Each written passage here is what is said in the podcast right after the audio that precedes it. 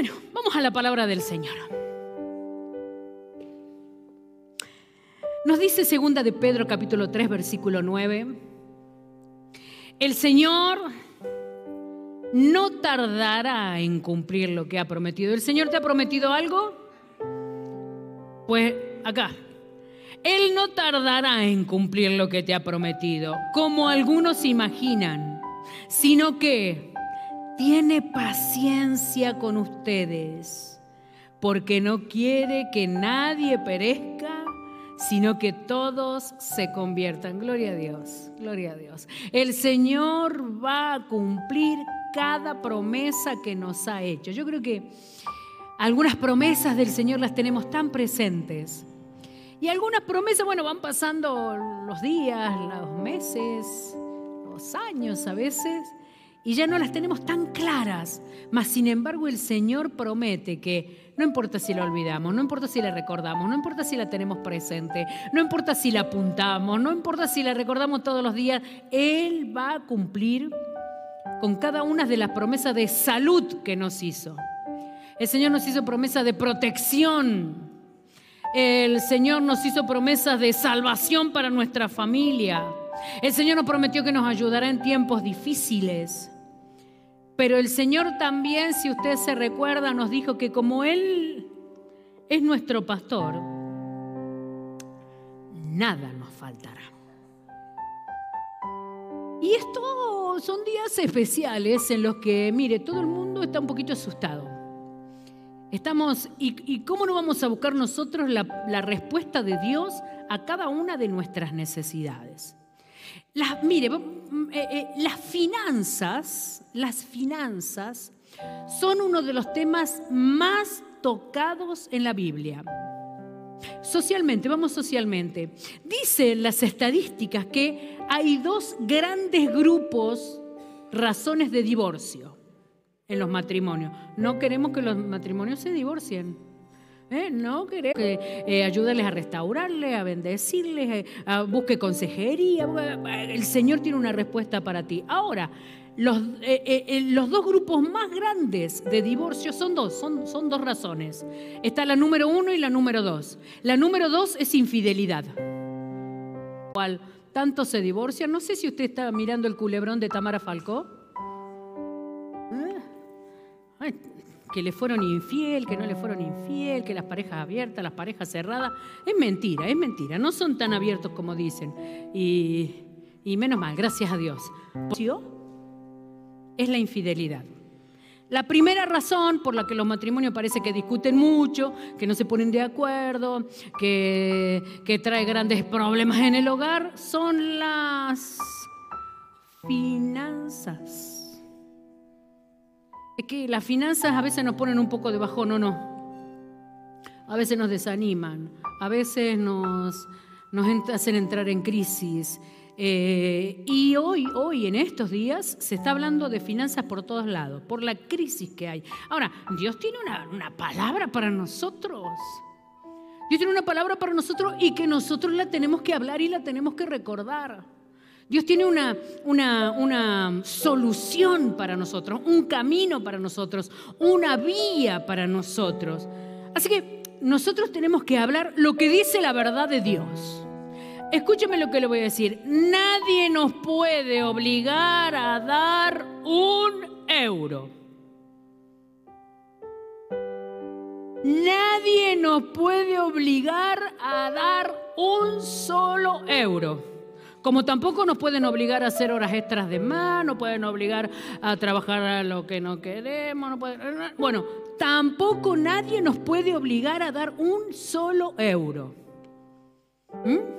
bajo manipulación, nada en el nombre del Señor. Lo que hagamos, todo lo que hagamos nosotros, hermanos. Nosotros, los hijos de Dios, que tenemos acceso a la sabiduría más grande, que es la de la palabra de Dios, todo lo que hagamos nosotros lo tenemos que hacer bajo el conocimiento de la palabra de Dios. No se deje manipular por palabras bonitas. No se deje manipular por profecías. Ay, ¿cómo nos gustan que nos profeticen? ¿A alguien le gusta que le profeticen? Ay, ustedes qué bueno que son. No, a mí sí me gusta que me profeticen.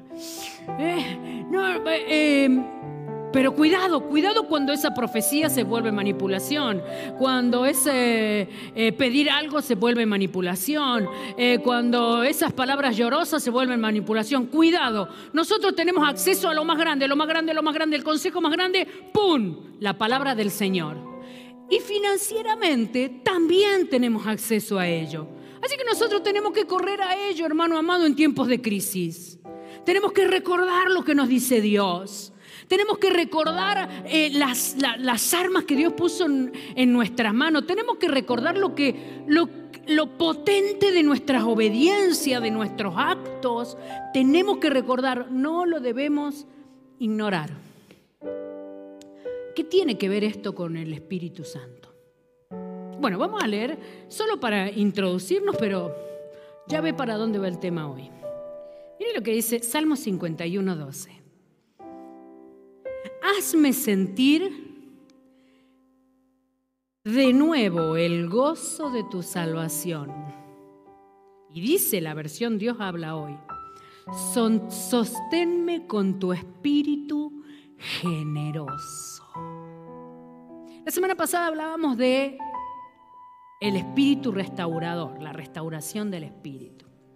Hoy vamos a hablar de la generosidad del espíritu y tiene casi casi como como dos cosas muy sobresalientes. Primero, el carácter del Espíritu Santo que lo forma en nuestra vida. Tenemos que ser más y más parecidos a Él, ¿sí? ¿Un amén? Es decir, Él es generoso, nosotros generosos. Pero también el Espíritu es generoso, que es sobre todo lo que habla este versículo, a la hora de darnos la abundancia de Dios para nuestra vida. El Espíritu generoso, hay una generosidad en el Espíritu de Dios. Hay una generosidad de parte de Dios para nosotros. Dios no es mezquino para nosotros. No hay mezquindad en el corazón de Dios para nosotros. Nuestros jefes serán mezquinos, cosa de ellos. Mi Dios no. Nuestros esposos, nuestras esposas, cosa de ellos. Mi Dios no. Nuestros padres habrán sido mezquinos, cosa de ellos. Mi Dios no, yo habré sido Mi Dios es un Dios generoso para darme lo que me ha prometido. Pero nosotros tenemos que conocer cómo. ¿Cómo? Eh, José hablaba recién y decía, hablaba de los pobres, ¿no? Conocemos la pobreza. Qué palabra tan fea, ¿o no? Qué palabra tan fea la pobreza pobreza. Qué palabra tan fea. Esa palabra no es para nosotros, hermano. Porque el Espíritu de Dios quiere ministrarnos de sus bienes generosamente. Así que vamos a aprender. Mire, hoy hasta me traje pizarra, me traje el bolígrafo, todo porque quiero que aprendamos, aprendamos. Si usted quiere tomar nota, mejor. Finanzas. La finanza, la Biblia está muy relacionada, eh, hace mucha, mucha similitud con las semillas, ¿no? Con las semillas. Nuestras finanzas son nuestras semillas en la Biblia. Mire, le voy a decir eh, las maneras en las que la Biblia nos enseña a administrar la finanza. Ofrendas, diezmos, votos, limonas y primicias. Entre todas esas maneras de administrar nuestras finanzas, la Biblia lo menciona dos mil versículos al respecto. Mire si Dios. ¿Qué produce el diezmo según la Biblia? No, estas, estas maneras de administrar las finanzas según la Biblia. Mire, dice, el diezmo protege lo que tienes y atrae lo que no tienes. Ah, se abrirá la ventana, ¿se acuerda, no? La ventana de los cielos. Las ofrendas multiplican lo que tienen. O sea, una semilla. Acuérdese, dar una ofrenda es sembrar una semilla. Y esa semilla da fruto, pero más semillas, no solo una ya, son más de las que había sembrado. Así que la ofrenda multiplica lo que tiene. Solo esto le digo. La palabra ofrenda en hebreo quiere decir, así que si acá sembré con esfuerzo, si lo hice con esfuerzo es, es ofrenda. Y la ofrenda se multiplica. Si lo hice sin esfuerzo, no se multiplica nada. Me devuelve Dios lo que yo di. Biblia, Biblia, pura Biblia, ¿eh? Votos. Los votos es a lo que nosotros antes le llamábamos pacto. Hay mucha gente que, Muy poca gente que pacta hoy. Muy poquita gente que hace pactos hoy. A mí me gusta hacerlo porque yo descubrí el poder de Dios en ello. ¿eh? Y sé de algunos, sobre todo líderes, que hacen ese desafío económico. Eh, los votos aceleran la cosecha y hacen guerra espiritual. ¿Se acuerda de aquello de prometed y pagad? Hace un voto es. Prometed y pagad y él atará el espíritu de los príncipes. Hacen una guerra espiritual. Y luego está la ofrenda de honra, que es que te, no, esa ofrenda de honra nos traerá honra en el momento justo. Listo, ya está. Eso voy a hablar de manera general. Malaquías 3:10. ¿De qué voy a hablar? Del diezmo. Malaquía 3.10 dice, trae todos los diezmos al alfolí y haya alimento en mi casa. Probadme ahora en esto. Qué tremendo, ¿no? Es lo único. En un momento en, la Biblia está registrado cuando él dice que se enfadó porque le quisieron probar. Mas acá es lo único que dice, probadme en esto. Dice Jehová de los ejércitos, si no os abriré la ventana de los cielos y derramaré sobre vosotros bendición hasta que sobreabunde. Yo quiero bendición hasta que sobreabunde, Señor, en el nombre de Jesús. Los diezmos, los diezmos. A ver cómo vamos hablando de los diezmos. ¿Alguien me puede decir qué es el diezmo? ¿Cómo es? ¿Qué es? El 10% de nuestros ingresos, que dice la Biblia que le pertenecen a Dios. Que le pertenecen a Dios. Bueno, hay tantos registros bíblicos de cómo hacerlo, de qué manera, de cuándo, de qué. Uf, mire, si nos podemos a estudiar ahí, muchísimo por ahí. Pero entre las cosas que dice, dice traer los diezmos, no dice entregar los diezmos, porque en realidad son del Señor, no son nuestros. Por eso después dice que nosotros le robamos, porque eh, nos usamos algo que era de Dios. Los diezmos, que es la décima parte de, un todo de nuestros ingresos, nosotros se los entregamos a nuestro Señor, de la manera que creemos la mejor manera. El diezmo, ya se lo voy a, se lo voy a hablar un poquito más adelante bien, nos representa financieramente delante de Dios. ¿Eh? Quédese con esto. El diezmo, mi oración, si yo oro por mi finanza, ¿me representa financieramente? No. Mi diezmo es mi representante financiero delante del Señor. Y ya se lo voy a contar acá. Pero quiero hacer énfasis otra vez, otra vez quiero hacer mucho énfasis. Nada de lo que nosotros hagamos con finanza tiene que ser bajo presión. ¿Cómo nosotros respondemos a Dios financieramente? Por fe, por obediencia y por amor. Dinero, sí, por fe por obediencia y por amor.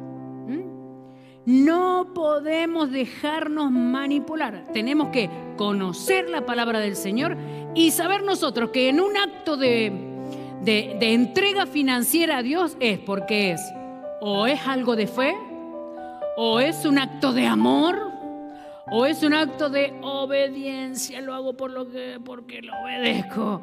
No tengo muchas ganas. Allá al comienzo, cuando empecé a entregar mis diezmos, por favor. Dios. Casi vio ese que eso que entregan así y no le pueden quitar, casi, casi así me pasaba. Solamente entregaba al Señor los diezmos por obediencia, pero tenía tan poca claridad dentro mío. Pero yo decía, no, vas a obedecer a Dios, rebeldona. Vas a aprender a obedecer al Señor. Después, después fui aprendiendo la palabra y después fui viendo la mano de Dios, claro, en mi vida. De, de la manera en que usted se puede imaginar, he visto la mano del Señor. Yo he sido una persona muy próspera. He sido. Bueno, lo soy. Pero he sido una persona muy próspera. ¿Cuántos años tiene la iglesia?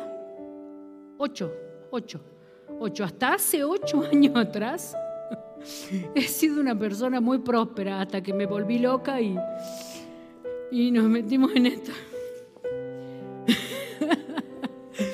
Este,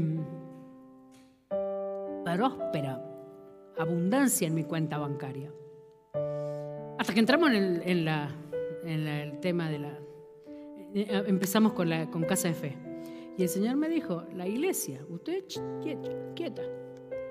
Y hermano, he visto tantos milagros, tantos milagros financieros en esta iglesia. Tantos, tantos. Yo hace un año prácticamente que eh, el sustento de Dios milagroso así, pero, pero más que cualquier otro año de superabundancia que haya tenido. ¿Por qué? Porque hay ahí siembras, hay, hay obediencia, hay cosas hechas, hay depósitos celestiales. Y Dios responde a eso, hermano, a su tiempo, a su momento. El Señor responde a eso. Ahora, por eso nosotros no lo podemos hacer por obligación. No lo podemos hacer por obligación. No podemos. ¿Por qué? Porque si no lo hacemos por obligación, bajo, si nosotros lo hacemos bajo presión, ¿qué resultado tendremos de eso? Supónganse, supónganse que nos manden a orar. Que yo le diga ahora, bueno, mañana sí o sí usted ora una hora. Obligado. Esa oración no va a ser ni una oración de sed de Dios, ni de amor, ni de, ni de pasión por Dios, ni de... Ay, esa oración. Entonces no va a tener el resultado que debería tener. Un ayuno obligado. El ayuno obligado, ¿alguien ayunó obligado y el ayuno no le duró nada? Sinceros, por favor. ¿Eh? Empezamos el lunes a las 7 de la mañana y a las 10 de la mañana, si hay uno que no sirve para nada. ¿A alguien le, le, pasó alguna vez que se levantó a orar a las 5 de la mañana, a las 4, a las 6? Se puso su mantita, se fue al sofá. ¿Y qué pasó después? Se despertó a las 10. Bueno, ¿tuvo algún resultado esa oración? ¿Ese ayuno? No, ninguno, porque, porque son obligados, porque lo hacemos por, no por convicciones, no por fe, no por obediencia, no por amor. Bueno, lo mismo, hermano, lo mismo. Tiene una retribución cada acto nuestro. Nosotros hacemos un acto de, oración, tiene una retribución ese acto de oración. Ay, espere que me, apunté un versículo con esto. Hebreos 11:6 dice, pero sin fe es imposible agradar a Dios, porque es necesario que el que se, se acerca a Dios crea que le hay y es galardonador de los que le buscan. Hay un galardón de Dios. Ayunas porque quieres encontrarte más con Dios, porque, venga, hay un galardón para ese ayuno oras porque quieres conocerle más, porque quieres llevarle las cosas de tu corazón, eh, eh, eh, escucharle a Él, adorarle, amarle, honrarle, meterte en el espíritu, tener una revelación, entrar en las profundidades espirituales, orar y hablar con Él y abrirle tu corazón, tiene un galardón esa oración. Lo mismo con las finanzas. No podemos entregar a Dios bajo coacción. No, no, no, no. Sino por, por, por Él, para Él, por obediencia, por fe, por amor, porque es lo que Dios espera de mí. Entonces eso tiene una retribución de parte de Dios. Por eso le dice, el Señor quiere cumplir las promesas, Él quiere cumplir las promesas, pero nos espera pacientemente. Hay que esperar pacientemente para poder bendecirnos y cumplir sus promesas. Es bello, es bello el Señor. El que ora tiene recompensa. El que ayuna tiene recompensa. El que sirve a Dios tiene recompensa. El que diezma tiene recompensa. Alégrense, hermanos diezmadores. Hay recompensa para nosotros. ¿Cuándo comenzaron los diezmos? Es la pregunta. ¿Son los diezmos de la ley o de la gracia? Alguien está pensando por ahí en qué fregado se está por meter la pastora. Qué bueno este tetecito.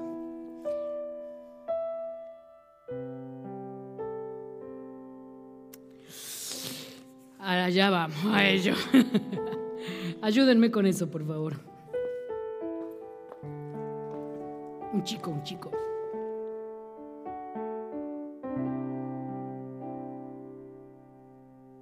Mire si hice la tarea hoy. Ay, Julito, ¿tú creías que yo era muy alta? Ah, no, está bien, está bien.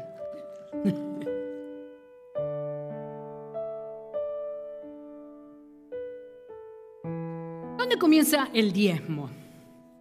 Dice en la primera vez que se menciona el diezmo en la Biblia es en Génesis 8 al 20. Acá está. Esta es la primer mención que hace la Biblia del diezmo. Se lo leo. Dice, entonces Melquisedec, rey de Salem y sacerdote del Dios Altísimo, sacó pan y vino. Acuérdese, Melquisedec dio pan y vino y bendijo y le bendijo diciendo, bendito sea Abraham del Dios Altísimo, creador de los cielos y de la tierra, y bendito sea el Dios de los cielos y entregó tus enemigos. Y después de esto dice, Abraham le dio sus diezmos. Primero, Melquisedec le dio pan y vino. Ay, ¿alguien vio la película Marcelino Pan y Vino? Ay, qué lindo, nosotros los antiguos. Bueno, em, pan y vino. Le dio primero pan y vino. Y venía Abraham de una batalla a la que ganó ¿eh? Abraham ganó una batalla y después de recibir de Melquisedec pan y vino, le entrega los diezmos. Abraham era rico, no era ningún... Era rico, conocía el principio universal de la bendición financiera que es la generosidad, no era ningún tonto. Abraham era rico y Melquisedec, único en toda la historia, hasta que ya le diga enseguida, rey y sacerdote. Había reyes, había sacerdotes, pero Melquisedec era rey y sacerdote. ¿Mm? Ahí está, la primera entrega de diezmo. La primera entrega de diezmo en, en, registro bíblico. Abraham a los 100 años es papá de Isaac. Isaac a los 60 años es papá de Jacob. Veo que estudié, ¿no? Jacob tuvo 12 hijos a los que nosotros llamamos los patriarcas. Y entre esos 12 hijos está José.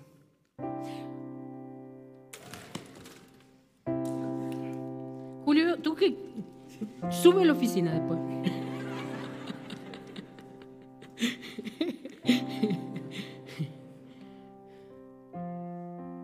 Está un poco torcidito, te digo, ¿eh? ¿Sí? ¿Vamos entendiendo? ¿Sí? ¿Sí? Vamos entendiendo, vale. No se me duerma. Dele un codazo al de al lado. Que no se duerma, dígale. ¿Te va a quedar ahí? Gracias, Julia. Venga, vamos, sigamos. José, uno de los, de los patriarcas, sale a Egipto y sale a Egipto y no solo gobierna, no solo que sale a Egipto, sino que luego es uno de los gobernantes de Egipto. Fue la puerta de Dios para el pueblo de Israel. Israel, Israel. ¿Quién era Israel de estos? Exacto. Jacob que ya se estaba convirtiendo en el pueblo de Israel, en la nación santa, pero todavía ni existía. Número uno, Israel ni existía. Número, porque dicen que los diezmos de los judíos. Venga, vaya, hombre. Eh, Israel ni existía. Y segundo, Abraham era un gentil papá. seguimos, seguimos. Vamos. Gobierna Egipto. Israel es bendecido por eso. Ya van pasando añitos, ¿ves? Van pasando añitos, añitos, añitos. 400 años, 430 años después, que está el pueblo de Israel dentro de Egipto, Dios levanta un hombre. Y este hombre se llama Moisés. Dios levanta a Moisés que saca el pueblo de la esclavitud y se lo lleva a la libertad. Cuando van camino a la libertad, Dios le llama al monte Sinaí y en el monte Sinaí le entrega la ley. Toda la ley. Y entre toda esa ley está la ley del diezmo levítico. Recién 450, 550, 600, una pila de años después de la entrega del primer diezmo, aparece la ley del diezmo levítico. Aquí viene la ley. El diezmo es de la ley o de la gracia. Recién aparece la ley. Y aquí aparece el sacerdocio levítico, que fueron heredando hijos, hijos, hijos, hijos, hijos.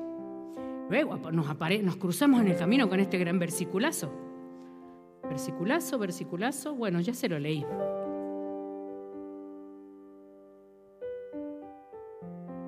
Malaquías 3, 9, 10, 11. Y entre las cosas que dice, con esto quédese usted.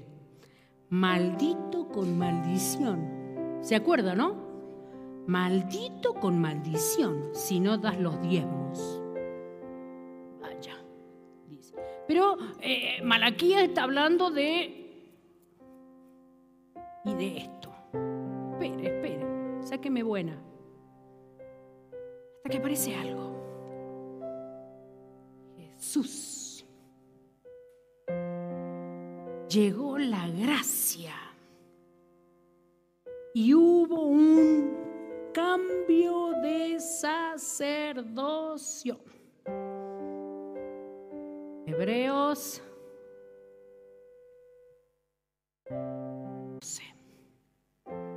Hubo un cambio de sacerdocio y ya se lo voy a representar yo aquí como estoy haciendo ahora.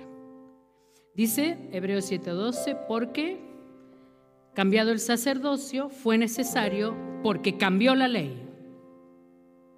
vamos, vamos, vamos a ver qué es lo que pasó acá. Aquí están, el río Jordán. En el río Jordán se encuentran dos eras.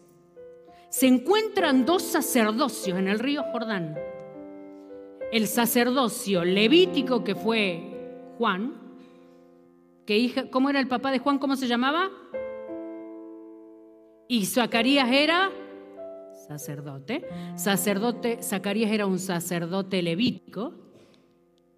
Se encuentran, como que se encuentran dos mundos. Se encuentra Juan, que es el sacerdocio levítico, y viene a él para que le bautice y se cumpla la palabra el sacerdocio según el orden de Melquisedec. Se encuentran los dos y le dice, pero es que tú eres mayor que yo, yo te tiene. Bueno, ahora era del sacerdocio según el orden del Melquisedec. Así lo pone Hebreo. Julito, no te caigas, ¿eh? 5, 8 al 10. Dice, escuche qué bueno. Y aunque era hijo, por lo que padeció aprendió la obediencia y habiendo sido perfeccionado vino a ser el autor de la salvación eterna para todos. Y fue declarado por Dios sumo sacerdote según el orden de Melquisedec, porque Jesús también fue rey y sacerdote. Dice la Biblia que el sacerdocio levítico era temporal y que el sacerdocio según el orden de Melquisedec era eterno. Por eso Jesús era de ese orden, por tanto la iglesia también, Él es cabeza de la iglesia, la iglesia también pertenece al sacerdocio según el orden de Melquisedec. Pequeña diferencia, pequeña diferencia, pequeña diferencia aquí. Ay, creo que es Gálatas 3.3. La pequeña diferencia, o sea que de pronto nosotros fuimos, esto ya está, se acabó para nosotros. De pronto nosotros volvimos aquí. Esa es toda la gracia. El diezmo pertenece a la ley, el nuestro no. Nuestro diezmo pertenece al sacerdocio según el orden de Melquisedec. ¿Qué diferencia hay entre uno y otro? Gracias, Julito, puedes llevártelo.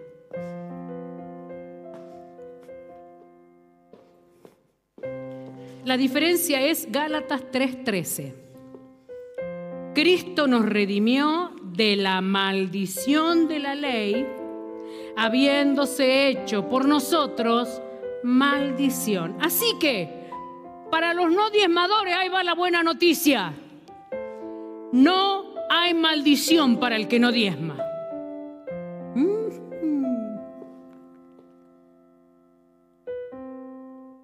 Tampoco bendición, claro.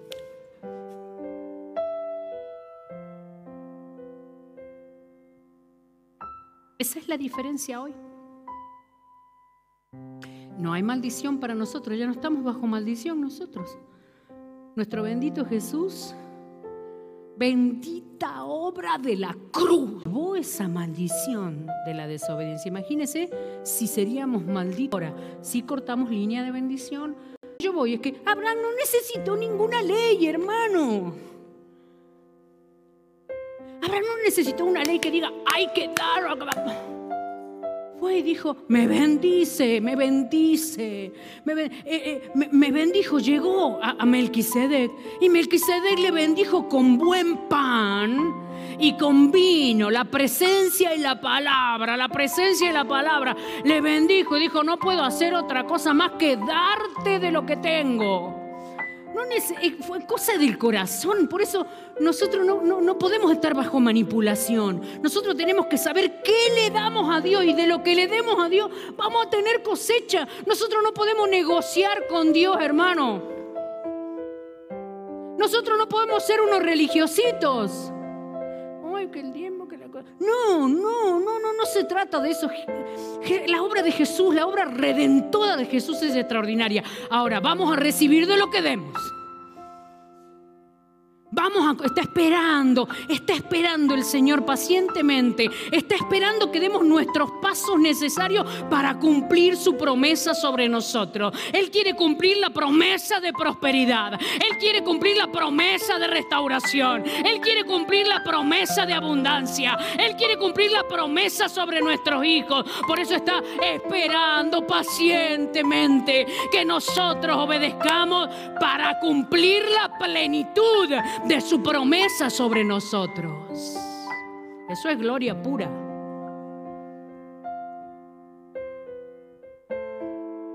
Necesitamos hacer algo. Necesitamos, necesitamos. Le decía que, a ver, ya no quiero, tengo mil cosas acá para contarle.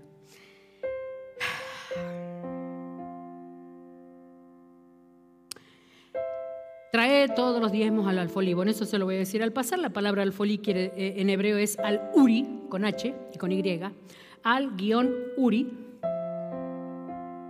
que quiere decir almacén de granos, el lugar donde recibo el pan. Ese, es eh, alfolí. Por eso es que decimos que los diezmos se entregan en la iglesia. Trae todos los diezmos al alfolí y haya alimento en, tu, en mi casa probadme ahora en esto, dice Jehová de los ejércitos. ¿Alguien sabe cómo es el nombre de Dios, Jehová de los ejércitos? Exactamente. Jehová Sebaot, que quiere decir Dios pelea por mí. Es un nombre de guerra. Ese eh, extrañamente está usado aquí. Está usado como, como mal utilizado el nombre de Dios aquí, el escritor o, el dicho de Dios. Miren, algunos nombres de Dios. Jehová Shalom. Jehová es mi paz para aquel que necesite paz. El Señor le dice, yo soy tu paz. Eh, Jehová Jiré, para el que necesite provisión. El Señor dice, yo soy tu proveedor. Eh, para el que necesite victoria, Jehová Nisi. Yo soy tu victoria, el que levanta bandera sobre ti. Para el que tenga problemas de salud y necesite sanidad, Jehová Rafa es su nombre. Yo soy tu sanador. Eh, para el que necesite fortaleza, o no, para el que necesite justicia, Jehová Tzikenu yo soy el que hará justicia sobre ti. Ahora, habla, dice, yo soy Jehová Sebaot. O sea que, hermano, realidad, verdad verdadera de la buena, nuestras finanzas están en guerra. Hay guerra sobre nuestras finanzas. Hay batalla sobre, se la quiere comer, se la quieren comer nuestra finanza. Ese trabajo que hacemos, este esfuerzo, este sacrificio, hay una batalla que comienza espiritualmente, pero después nosotros la vemos. Y de pronto me salió aquella factura que tuve que pagar, ¿por qué? Y de pronto se rompió la secadora. Y de pronto se enfermó no sé quién. Y, y el dinero... ¿Sí o no?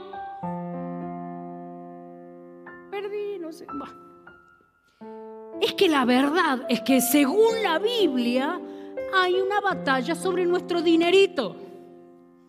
Hay una batalla sobre nuestra cuenta bancaria, hay una batalla sobre nuestra nómina, hay una guerra y el Señor dice, probadme ahora en esto. Hay una guerra tremenda por mis bendiciones. La casa que Dios me prometió es mía en el nombre del Señor. Eh, eh, eh, la finanza, a ver, pero sobre eso hay una batalla. Y aquí disculpa, y por favor nadie se vaya a ofender. Viene alguien con un problema financiero a hablar conmigo. Sí, tengo este problema de dinero. ¿Queda lindo que yo le pregunte diez más? ¿Queda bonito? No. Pero yo se lo debería preguntar. ¿Por qué? Porque una oración debería ser sobre el que diezma, que Dios dice, yo soy su defensor. Yo soy el que está peleando. Tú ora, pero el que está peleando la batalla por él soy yo. Tú clama, pero en realidad los aires, los aires hay una guerra que la está peleando el Dios de los cielos. Y otra, otra oración es la que yo tengo que hacer por este que, que su, su, su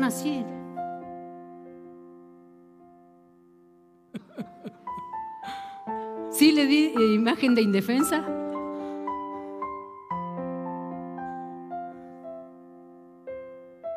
Qué feo, ¿no? Qué feo. Porque el tema del dinero es todo escabroso. Pero la verdad, hermano, lo que dice Dios, lo que dice Dios para nuestra bendición. ¿Tú te viste las ojeras que tienes de tanto trabajar? Y luego no vamos a hablar de dinero. A ver, lo que se están poniendo viejitos y ya les duele mucho la espalda trabajo. Y luego no vamos a hablar de dinero. Y ni le digo lo si la voluntad de Dios es prosperidad para nuestra vida. La voluntad de Dios es multiplicación para nosotros. La voluntad de Dios es provisión sobrenatural para nosotros, hermano querido. La voluntad de Dios no es que no quedemos no, la voluntad de Dios es que Él está peleando una guerra para que nadie venga a tocar lo que te pertenece a ti, porque Dios te lo ha dado y está delante de Dios dando testimonio. Mire, mire, mire, lo último que le digo, no se me duerma. La primicia, dice la Biblia, no voy a hablar versículo y versículo y versículo, dice la Biblia que lo primero tiene que ser el diezmo, ¿no? Lo primero que saquemos, el diezmo. Eh, no sé cómo contará aquello que decimos, bueno, si me queda, diezmo. No, no sé cómo contará eso. Pero dice que lo primero es el diezmo. O sea que el primogénito de, de nuestro dinero es el... Bien, niños. Como dinero, yo tengo mi representante delante de Dios, mi diezmo. Como persona, yo tengo mi representante delante de Dios, el primogénito de todos los hermanos, Cristo. Y están delante de Dios abogando. Ay, por favor, que haya puesto el versículo, por Dios, por Dios, por Dios.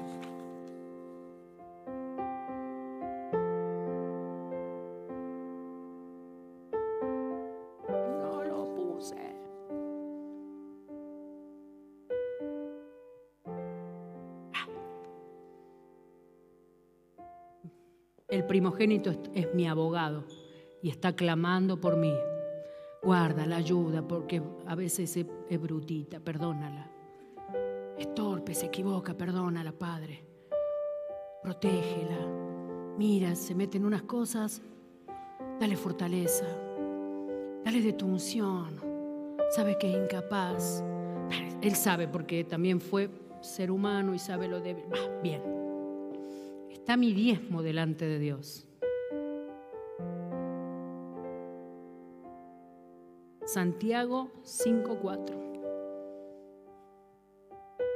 He aquí, clama el jornal de los obreros que han cosechado vuestra tierra, y por el engaño no les ha sido pagado por vosotros y los clamores de los que habían sido cegados han entrado y han sido oídos del Señor Jehová de los ejércitos. Ahí está mi diezmo. Mira, no le pagaron lo que deberían. Mira, le están robando. Mira Dios, yo te clamo. Por eso es lo que me dice el versículo que mi dinero clama. y Dios, yo no puedo entender eso. Mi dinero, mi jornal, clama delante de Dios por las injusticias y lo que me han robado a mí. Es tremendo, hermano. Para los que no diezman, apúrese porque el Señor lo quiere bendecir. ¿Verdad o no verdad? El Señor lo quiere bendecir. No es pérdida. Usted no, no pierde ese dinero porque no es suyo. Es del Señor. Los que diezman, hermano, yo también sé, mire, yo diezmo, soy una diezmadora. Eh, y sé que muchas veces hacemos hasta un esfuerzo para no fallarle al Señor. No vamos a vivir nosotros con la convicción que nos representa entregarle a Dios lo que es de Dios. ¿Por qué no abandonamos de una vez por todas la mentalidad de pobreza? ¿Por qué no abandonamos una vez por todas la mentalidad de mendigos? Eh, hermanos diezmadores, ¿Por qué no abandonamos la mentalidad de escasez y de poquito? Es, potencia de Dios lo que nosotros hacemos delante de Dios cada mes. Hay, acá entre nosotros, hay, tesoros acá en la iglesia. Pero hay alguien que entrega por visum sus diezmos. Cinco euros un día. A los 15 días, a los 3, 4 días, 10 euros. A la semana, 8 euros. Ah, Ojalá que cuando eh, tenga que entregar mil euros de diezmo sea igual de fiel.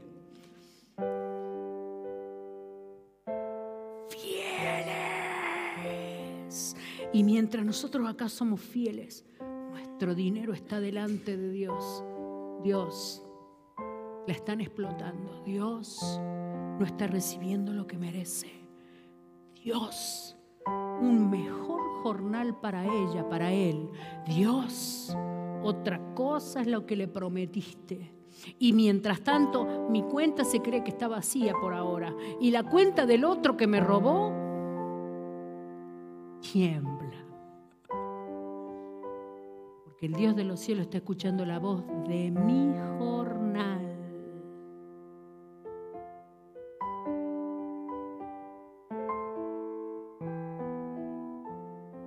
Esa es la ley a la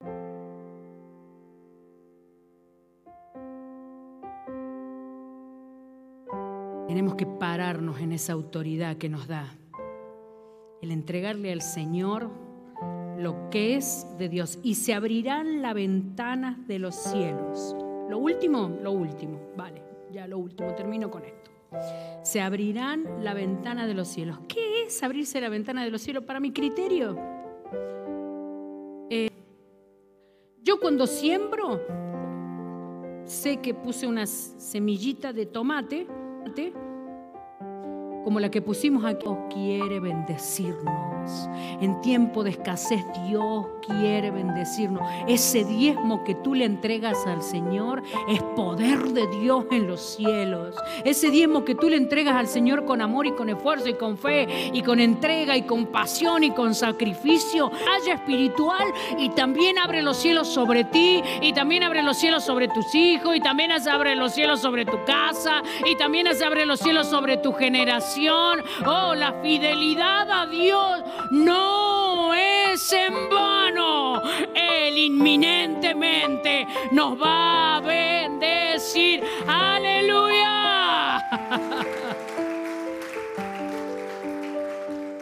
El que es generoso, dice Proverbios, el que es generoso prosperará. ¿Alguien quiere prosperar? Queremos prosperar, queremos prosperar, queremos prosperar. En tiempos de crisis nosotros queremos prosperar. Queremos prosperar. En tiempos de escasez nosotros queremos crecer financieramente. En tiempos de escasez nosotros queremos crecer financieramente. En dolor eh, eh, financiero nosotros queremos pagar todas las deudas en el nombre del Señor. Queremos quedarnos sin deudas en el nombre de Jesús y que nuestra cuenta del banco al fin empiece a ahorrar algo y empiece a engordarse y empiece a crecer. El Señor, el Señor quiere bendecirnos, hermano. Salgamos de la intimidación. ¿Sabe que estamos muy intimidados? Estamos muy sometidos a la intimidación. Salgamos de, salgamos de la intimidación en el nombre de Jesús. Rompamos el poder de la intimidación en el nombre del Señor. Mire, si hoy tenemos poco, pues, pues bueno, hoy tenemos poco, hermano, como dice el apóstol Pablo. Pero también es vital la promesa de Dios sobre nuestra vida que se ha de cumplir y que Él ha de prosperarnos, ha de Así que póngase pie, vamos a orar por nuestra finanza. Y vamos a levantar ahora los diezmos, no, mentira. Manipulación cero y levantaba los diezmos de nuevo.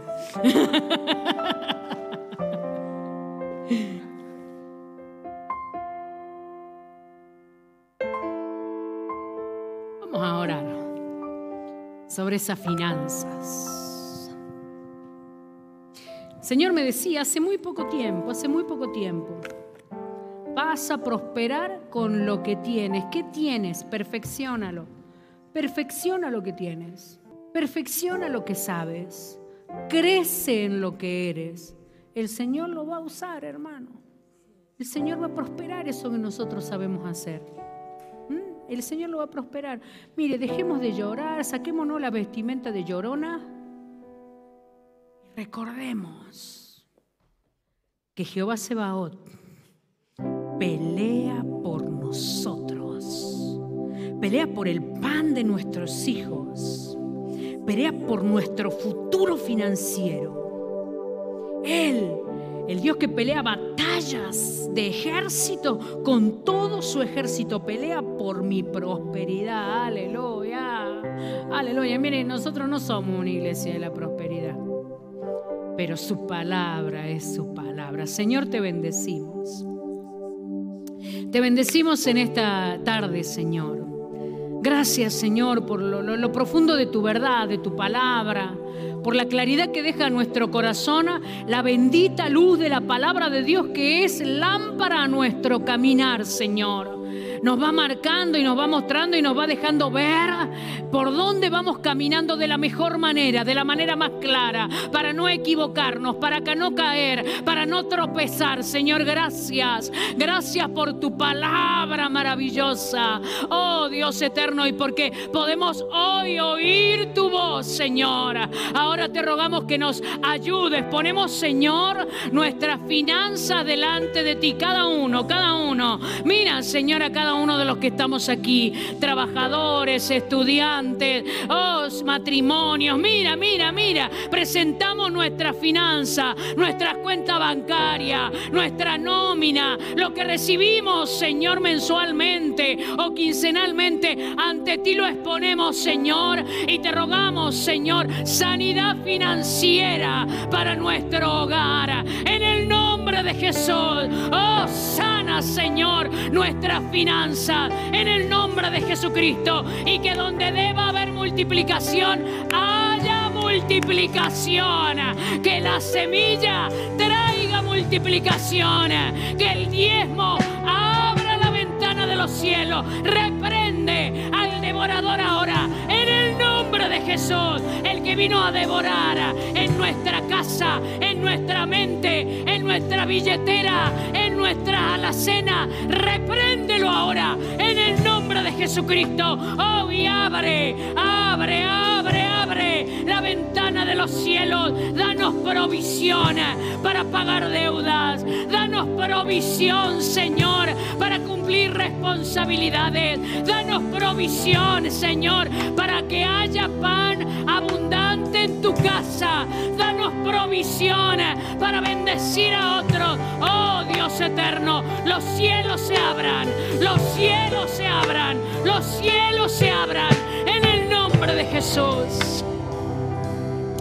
Ayúdanos Dios, ayúdanos y danos con tu Espíritu Santo un corazón generoso.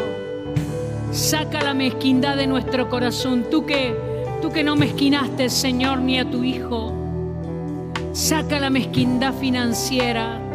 Nosotros hoy renunciamos al amor al dinero.